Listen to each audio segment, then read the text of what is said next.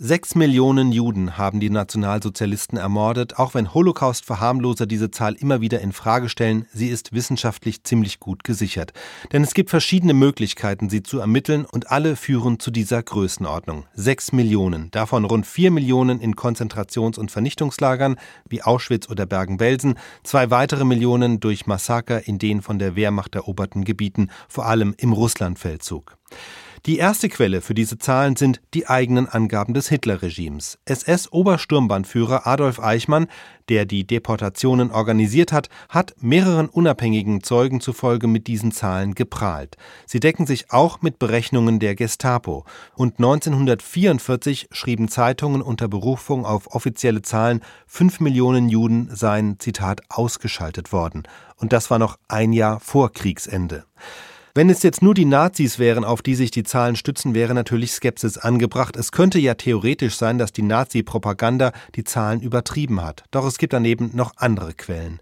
In den offiziellen Bevölkerungsstatistiken wurde damals die Religionszugehörigkeit erfasst. Aus diesen amtlichen Zahlen geht hervor, dass vor dem Krieg in Europa etwa 11 Millionen Juden lebten.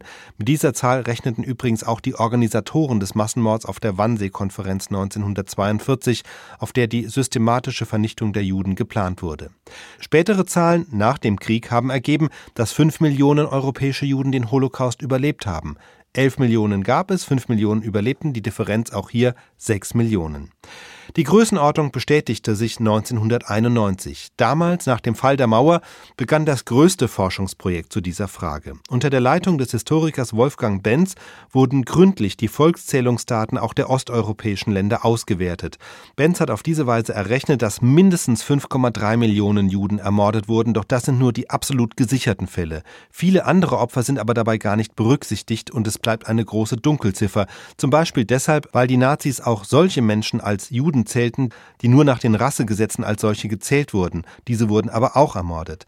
Dann lebten in Polen und der Sowjetunion wiederum viele Juden, die gar nicht registriert waren. Wolfgang Benz schätzte in seiner Studie, dass man aufgrund dieser Umstände noch einmal bis zu 800.000 zusätzliche Opfer hinzurechnen muss und kommt so auf eine Höchstzahl von 6,1 Millionen.